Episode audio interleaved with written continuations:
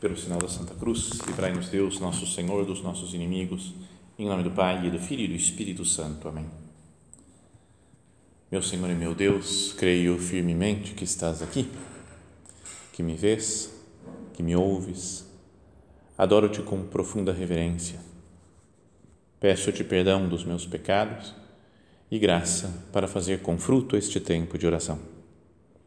Minha Mãe Imaculada, são José, meu Pai e Senhor, meu anjo da guarda, intercedei por mim.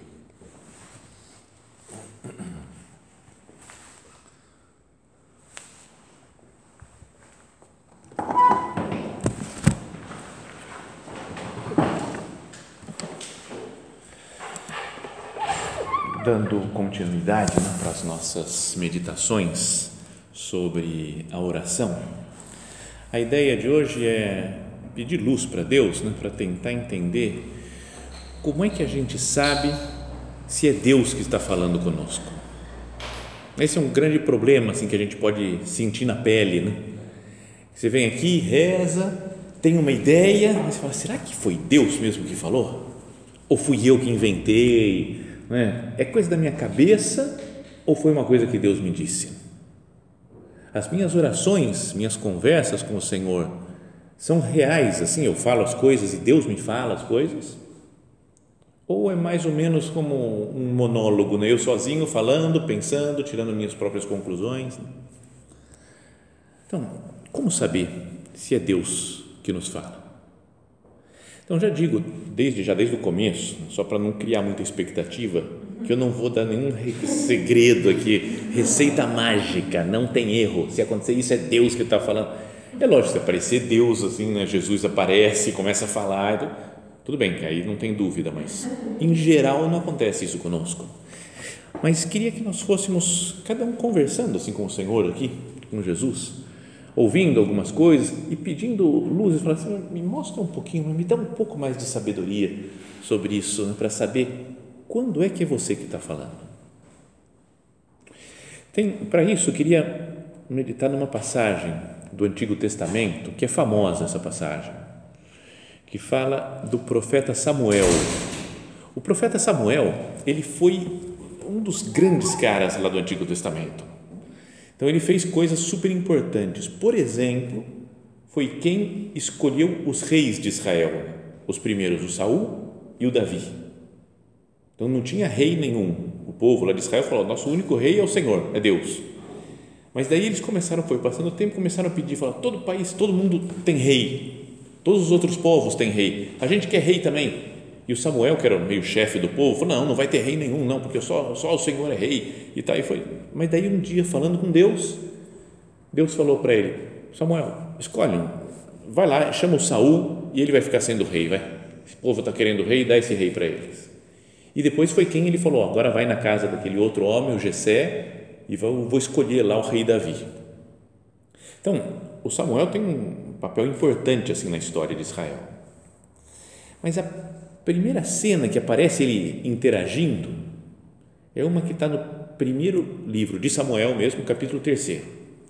Diz assim: ó, o jovem Samuel, era jovem ainda, muito menino, e servia ao Senhor sob as ordens de Eli, Eli era uma, um sacerdote do, de Israel lá.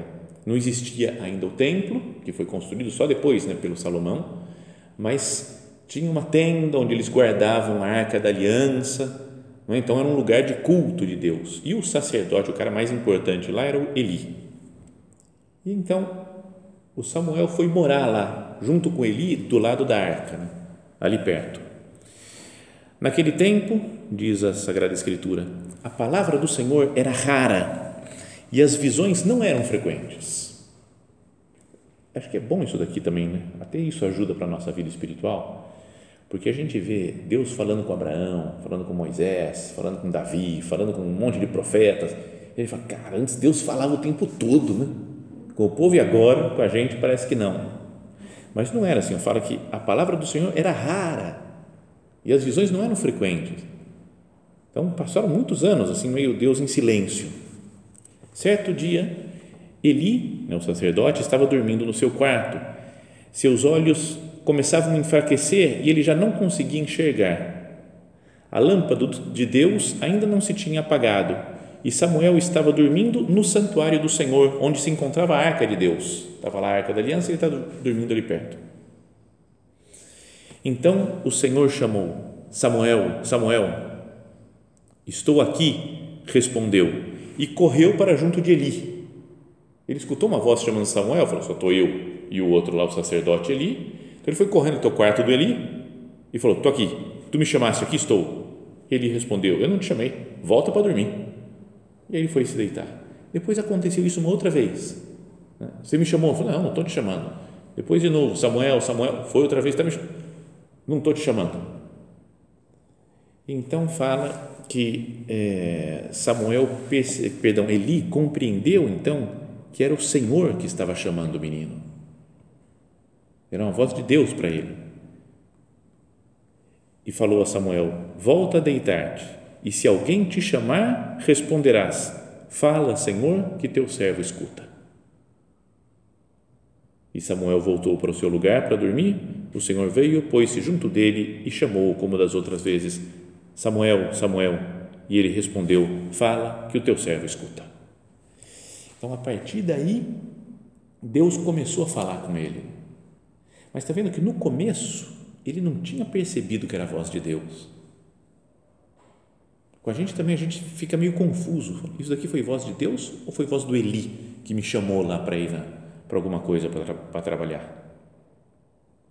Acontece conosco isso né, de não saber quando é que Deus está nos falando. Às vezes acontece de, de parecer que Deus não fala nada, porque nós não ouvimos nada. Vocês não sentem isso? Às vezes vai fazer oração, reza, reza, reza, fala com Deus, mas ele parece que está num silêncio total.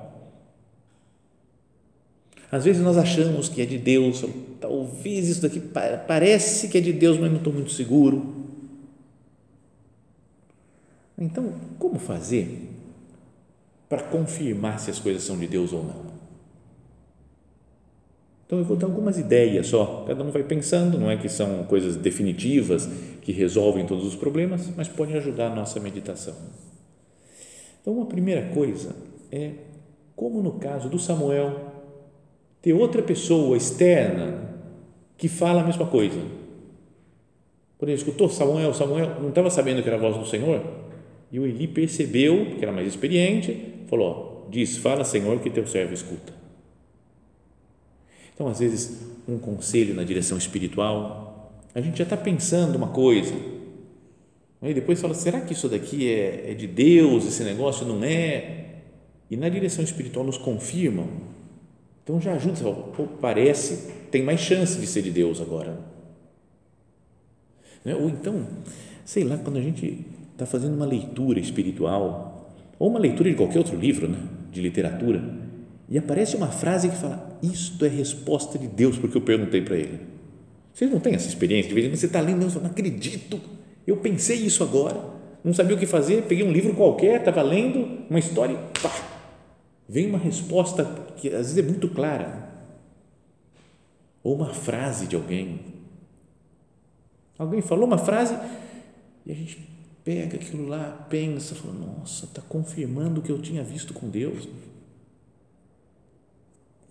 Sabe, tem uma história do São José Maria, nosso padre, que ele, quando era padre novo, ele se chamava de burrinho, burrinho sarnento às vezes. Né?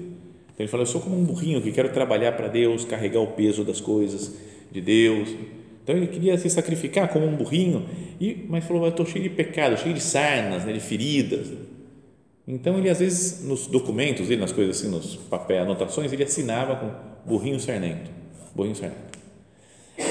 Um dia ele estava andando na rua e estava uma época, um clima de, de muita perseguição contra a igreja, que depois ia estourar na época da Guerra Civil Espanhola, em 36.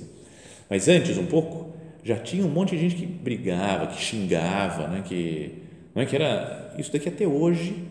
Teve uma época que eu passei na Itália, na Espanha, e aí o pessoal mesmo xinga, ofende na rua, né? como um, um hobby, né? xingar padre. Mas e ele estava nesse clima assim, e aí vieram acho que umas três pessoas E um deles falou: Ô oh, padre, vamos bater nele. E partiu para cima dele para bater nele. E aí o outro falou: para isso, para com isso, para com isso. O outro amigo afastou dele, não deixou bater e olhou para o nosso padre e falou: burrinho, burrinho. Meio que talvez tirando sarro até dele, né? E foi embora. Aí ele falou: cara, foi Deus que mandou um anjo da guarda aqui, né? Porque só eu sei esse negócio do burrinho. Aí um cara do nada me defende do que eu ia apanhar e me chama de burrinho então, tá vendo? Então tem algumas coisas, assim, uns fatos que vão acontecendo e que parece que confirmam né, a nossa a palavra que Deus nos dirigiu. Deus utiliza pessoas, coisas, acontecimentos. Depois, então essa é a primeira coisa, né? A confirmação por parte de outros da palavra de Deus. Mas tem uma coisa que não dá para explicar muito, mas que nos dá segurança de que é palavra de Deus o que nós ouvimos na oração, quando a gente tem uma certeza interior. Não sei como explicar isso, não, mas sabe, você está fazendo oração e de repente você descobre uma coisa. Você fala assim: Isso é assim. Deus me iluminou e agora eu sei como são as coisas. Não é que a gente fica sem dúvida já Alguém fala, não, mas certeza? Certeza. Mas não, não, Deus me falou. De vez em quando a gente tem uma, uma segurança muito grande, porque acho que Deus, além de iluminar a nossa inteligência, não é? ele, não sei, ele, ele, ele dá essa certeza, não é, não é só uma luz assim para entender, ah, entendi um pouco melhor. É uma certeza muito clara, muito segura por exemplo, isso a gente vê na história dos santos, né? mas não precisa ser santo para Deus dar essa certeza interior de alguma coisa. Mas o Dom Bosco, por exemplo, São João Bosco, fundador dos Salesianos, ele tinha sonhos. Ele sonhava, aparecia Nossa Senhora, falava umas coisas para ele. Então ele fundou a congregação salesiana, fez várias coisas, tudo, baseado nos sonhos dele que ele tinha. E ele sabia que era Deus que tinha mandado fazer aquilo, que era Nossa Senhora que tinha falado. Se eu sonho, eu não dou a mínima. Né? Sonhei, e, e agora? O que, vai acontecer? Comigo não acontece nada em sonho. Tá? Você sonha, pode sonhar uma outra coisa, nada. Não serve para nada, digamos assim. Mas para ele, para o Dom Bosco, ele sonhava, sabia que era Deus que estava falando alguma coisa. Dá uma certeza interior. Ou mesmo nosso padre também, quando ele viu a obra, viu o Opus Dei lá em 1928, ele se colocou de joelhos e falou: Isso daqui é de Deus. Então, essa é uma segunda coisa, né? a certeza interior, que não é uma certeza que a gente chegou através de raciocínios lógicos. Isso daqui é assim, portanto, tal coisa, então tal coisa, tal coisa, cheguei à conclusão do problema. Sabe quando a gente tem que resolver um problema de matemática, de física, né? como é que você vai fazendo as linhas lá, vai resolvendo, então agora resolve assim, tal, tal, tal, até chegar no final da equação. Então, essa certeza que é de repente e nos dá segurança, muito provavelmente é algo de Deus. Depois, outra característica é a paz. Obrigado, meu Deus, porque quando você fala alguma coisa, Jesus, vem junto a paz mesmo que seja algo exigente que Deus nos, nos peça. Mas vem, é uma sensação de paz, de falar, estou fazendo a vontade de Deus. Assim como Jesus, né, que foi no horto das oliveiras e falou, Pai, afasta de mim esse cálice, não se faça, porém, a minha vontade, mas a tua. E quando na oração foi confortado por um anjo e ele viu que a vontade do Pai era que ele morresse na cruz, ele saiu tranquilo da oração ah, vamos, vamos embora, vamos levantar aqui, o pessoal que tá, vai me entregar já está chegando. Sabe aquela segurança? A quem procurais? Jesus de Nazaré, sou eu, está aqui, pode me levar. Não é uma segurança. Ia ser uma coisa muito ruim, entre aspas, né? ter que ser flagelado, coração de espinhos e crucificado. Tinha que sofrer muito Jesus, mas estava em paz. Então, depois dessa certeza interior que a palavra de Deus nos dá, eu tenho que sentir essa paz. Tem uma frase que vi escrito uma vez numa igreja lá em Assis, na Itália, eu nunca tive lá não, mas vi uma foto só, estava escrito Ubi Deus, ibi pax. Onde está Deus, aí está a paz. E é sério, a gente não deve decidir as coisas de Deus num, num clima de agitação interior, de preocupação, de correria. É importante falar, eu vou decidir isso daqui porque eu vi com Deus. Então, com a luz de Deus, eu tenho paz. Penso, principalmente, quando a gente vai decidir ver qual que é a nossa vocação que, que Deus está tá me chamando para quê? Qual que ele, que, que ele espera de mim, do meu futuro? Entendeu? Quando a gente tem que dar um passo importante na vida, definir o estado de vida, as que vão casar, se vai ser com esse daqui ou com aquele outro, não é, sabe? É esse daqui que vai ser meu marido mesmo? Então, não decidir na louca, não decidir na, no desespero, na correria. Mas calma, eu tenho que sentir a paz de Deus para decidir. Perdão por contar coisas pessoais assim, mas é, muitas vezes tem gente que pergunta né, para padre, como é que foi que você viu sua vocação? Como é que você decidiu ser padre? Foi difícil? Não foi difícil? Então, de ser padre não foi nada difícil, né? porque eu já tinha, já era numerário, já não ia casar, desde os 16 anos tinha entrado para a obra, né? E, então era o, o difícil não foi decidi depois de 15 anos ser padre, né? Porque falou, você topa ser padre? Eu falei, topa, já entreguei a vida toda para Deus, beleza, né? Foi sem problemas. Mas lá no começo, eu tinha, um monte de sonhos, né? Vou casar, vou ter tantos filhos, os filhos vão chamar assim, ó, tal, tal, tal. Eu tinha escolhido tudo já, tinha 15 anos, já tinha escolhido o nome dos filhos, quantos filhos ia ter, só faltava escolher quem que ia ser a mulher com quem ia casar. Né? Mas, de repente, aparece a possibilidade de ser numerário do Opus Dei. De viver o celibato. Eu falei, será? Então, não, deve ser isso. Não, não, não é. Não deve ser. Aí um dia eu decidi falar, é isso mesmo, vamos lá. E fui, mas sem paz nenhuma, né? Falei, é isso, Deus está querendo, certeza que Deus está querendo, então vamos lá. Mas daí, sabe, não, não era um negócio verdadeiro, né? Autêntico. Tanto que ele falou, não, peraí, acho que eu estou com um pouco de dúvida, fugia, não queria mais aparecer no centro, fugi uns dias tinha direção espiritual, eu ia andando devagarzinho para atrasar para a direção espiritual. Eu não queria, eu não queria falar com o padre. Né? Bem devagarzinho, devagarzinho. Aí chegou um cara uma vez falou: oh, você atrasou, perdeu o horário, coloquei outro cara para falar com o, com o padre no seu lugar. Eu falei: Nossa, que pena. Mas não, o que eu queria era não falar porque eu estava fugindo. Mas daí o tempo foi passando, uns meses, e aí eu comecei a ver: Cara, eu estou fugindo de Deus isso daqui está confirmando que eu tenho vocação. Essa outra coisa também, também, também é tudo de Deus. E quando entrei para a obra, eu estava numa sensação de paz. Sabe, falar, eu estou comprometendo a minha vida inteira. Não vou me casar, vou viver para o Opus Dei, posso ser mandado para qualquer lugar do mundo, mas sabe, me deu uma, uma paz, sabe, uma tranquilidade que é que você, você sente que é de Deus.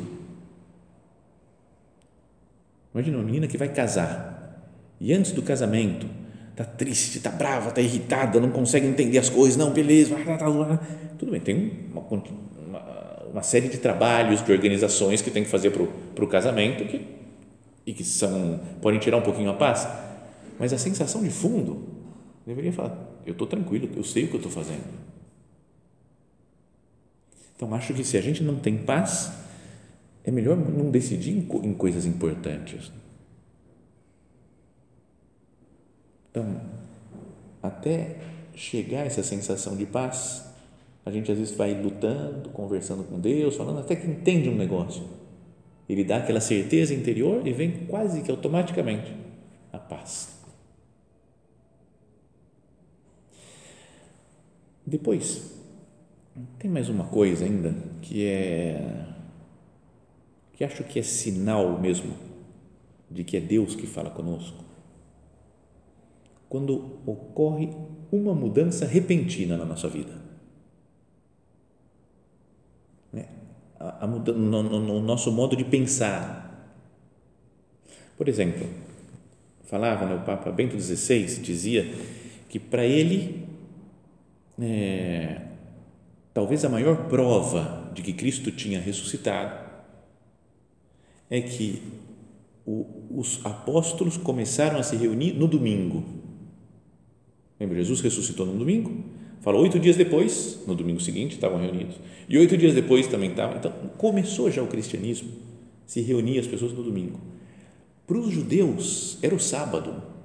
E quando eles estavam com Jesus, eles iam na sinagoga no sábado, eles cumpriam as leis no sábado, rezavam no sábado. O sábado era o dia deles, todos os apóstolos, com Jesus, com tudo.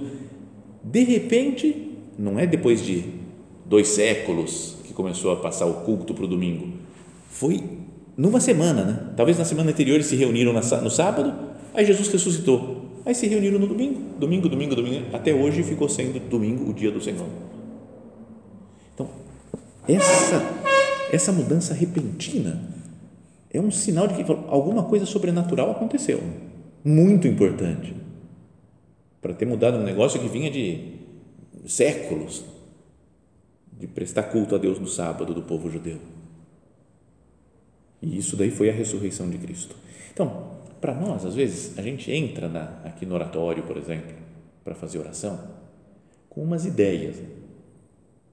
E se eu estou rezando e de repente eu mudo a minha ideia, e saio transformado mesmo daqui, alguma coisa aconteceu e esse alguma coisa é de Deus. Não é? Eu estou com uma ideia fixa que falou, isso daqui tem que ser assim, e eu vou convencer, convencer todo mundo de que tem que ser assim, porque eu estou certo, porque é desse jeito. Venho rezar, e aí Deus fala: ah, ah, não é desse seu jeito, não. Tem que fazer o contrário. E eu saio mudado. Isso não tem muita explicação, né, se não for uma intervenção de Deus. Mudança, de novo, que não veio de uma série de raciocínios, mas imediata, de repente. Aqui também tem outra, outra história né, da vida do nosso padre, conhecida, né, mas que em 1928, falávamos antes, ele viu a obra, né, viu como teria que ser o Opus Dei, santificação do trabalho, de todas as realidades humanas, de, do chamado universal à santidade, todo mundo está chamado, em qualquer estado em condição, e condição de vida, está chamado a ser santo. Mas, ele falou, mas é só para homem. Eu fundei um negócio aqui só para homem, Opus Dei. Obra de Deus, só para os homens. E beleza. E tocou a vida, né? 28, final do ano de 1928, ano de 1929 Aí perguntavam para ele, né, se ia ter mulher, ele falou, nem de brincadeira, vai ser só homem, não vai ter mulher no Opus Dei. Sabe, então estava decidido. Né? Ele até no começo, quando viu a obra, ele falou, será que o que Deus me mostrou é algo que já existe e eu tenho que entrar dentro dessa instituição?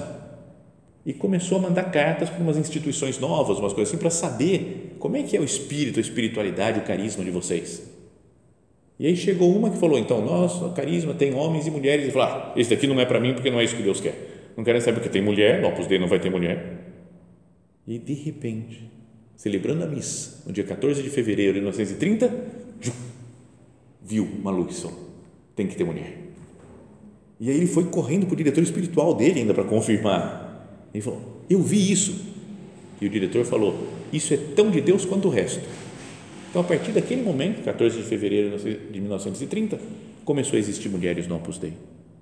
Então, ele falava, até o nosso padre falou que era talvez mais, mais forte a vontade de Deus até que tivesse mulher no Opus Dei do que homem. Não foi assim, não são palavras textuais assim exatas, mas é que ele falou, acontece, um aconteceu eu procurando, né? querendo saber, meu Deus me mostra o que você quer de mim, o que você quer, mostrou o Opus Dei e ele achou que era só para os homens. Depois, uma outra coisa que era contra a vontade dele, natural, que ele achou, não, não, tenho, nem sei trabalhar com mulher, dar palestra para as mulheres. E aí Deus falou, mas é assim, vai ter. E agora acho que tem até mais mulher do que homem, né? Não pus daí. Mas, tá vendo? É uma mudança repentina, do nada. Se a gente muda um modo de ser, um modo de pensar, do nada, ao fazer oração, muito provavelmente foi Deus que nos falou. Está vendo? Então, essas são algumas ideias, né? Digo, não, é, não são coisas definitivas. É assim, acabou. Eu senti certeza, então é de Deus. Não, eu senti, não sei que eu mudei de ideia, então é de Deus. Sempre que eu mudo de ideia é de Deus. Calma, mas juntando todas essas coisas, a gente vai falando, acho que é nosso Senhor que está me falando. E depois tem mais, uma coisinha só para finalizar. Às vezes, Deus não diz nada de propósito, porque Ele quer que a gente decida. Não é? Ele, tem coisas que não têm a mínima importância. Eu não preciso perguntar para Deus qual é a vontade dele. No sentido, sei lá, Senhor, eu tenho que comer maçã ou laranja hoje? O que você vai me dizer? Por favor, meu Deus, me dá uma luz sobre o que eu tenho. Deus acho que está lá falando, cara, faz o que você quiser, né? come o que você quiser, tiver afim. Ah, então não, não tem. Né? Será que Deus quer que eu vá no supermercado hoje? Vou meditar nisso daqui agora. Então, tem decisões na vida que não tem que ficar, digamos, perguntando para Deus. Não esperar que Ele fale tudo que a gente tem que fazer, porque nós temos liberdade, que foi Ele que nos deu, nos deu uma razão, que é participação no poder de Deus, né, na, na inteligência de Deus. Então é preciso usar isso daqui, a nossa razão, a nossa inteligência e a nossa liberdade para decidir as coisas. E tem algumas coisas que não são intranscendentes, né, que não tem tanta importância. Posso decidir A ou B. E mesmo algumas coisas importantes, Deus conta com a nossa participação para escolher. Não é? Por exemplo, acho que eu já falei isso outras vezes, mas tinha um amigo meu que ele conhecia várias pessoas em grupo de jovens da igreja e aí ele falou, pô padre, não sei, acho que eu estou gostando dessa menina aqui, mas se eu começar a namorar com ela, eu não vou poder namorar com essa outra, né? eu também acho, pô, bonita, legal, e depois tem, tem aquela outra também, chato, né, falar sim para uma, vou ter que dizer não para as duas, não, não para três, na verdade, porque eram quatro meninas mais ou menos que gostavam dele, achavam legal, ele gostava delas, mas ele falou, então, não sei, padre, o que eu faço? Aí vinha na outra direção espiritual, então, padre, não sei, não, não sei o que eu faço, então, as características dessa é assim, assim, assim, da outra é assim, assim, assim, da outra é assim, assim, assim. Então eu gosto de todas, mas não sei, padre, é duro. Para mim, o duro é, não é falar sim para uma, é dizer não para as outras. Então, sabe tudo enrolado. Chegou um dia que eu falei, cara, escolhe, escolhe uma, dá na mesma a que você escolher. Dá na mesma, mas escolhe uma. Você não pode ficar enrolando, tem que tomar uma decisão. E ele voltou na semana seguinte e falou: Escolhi, padre, é fulana de tal. E hoje casou, tem filhos, tudo já assim. Mas não é, é que tem coisa, é importante para a vida dele com quem ele vai casar. Mas não é que tem uma vontade de Deus, falou, meu Deus, me fala qual dessas daqui. Acho que Deus fala, cara, escolhe a que você gosta mais. Mas a, a condição humana é assim, dizendo sim para um, vai ter que dizer não para as outras. Faz parte da vida humana. Então, é importante a gente também saber decidir. E muitas vezes, decidindo, se manifesta a vontade de Deus com esse amigo aí, acho que ele decidiu, escolheu essa daí, e agora Deus está dando muitas graças, bênçãos, filhos, e formando uma família bonita. Mais do que só toda hora, meu Deus, me mostra, me dá uma luz, me dá um sinal do que você quer. Né? E tem muita gente que pede sinais. Eu vou procurar ter essas coisas, confirmação de outras pessoas, ver se eu tenho uma certeza interior nisso que Deus está me falando, se eu tenho paz se eu mudei, né, teve uma mudança repentina na minha vida, mas se não tem essas coisas, eu vou falar, Senhor, você não me mostrou muito claramente. Então parece que não é tão importante assim. Então eu vou tomar essa decisão.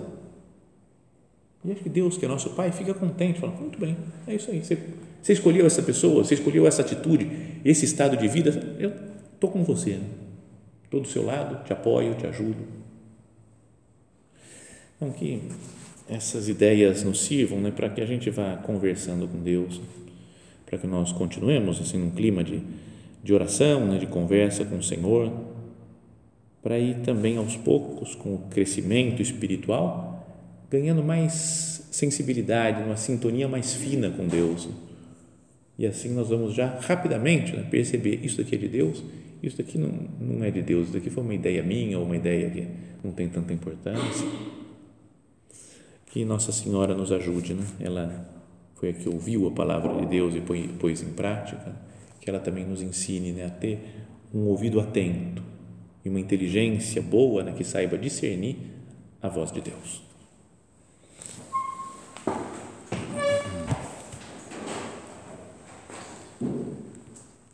Dou-te graças, meu Deus, pelos bons propósitos, afetos e inspirações que me comunicaste nesta meditação. Peço-te ajuda para os pôr em prática.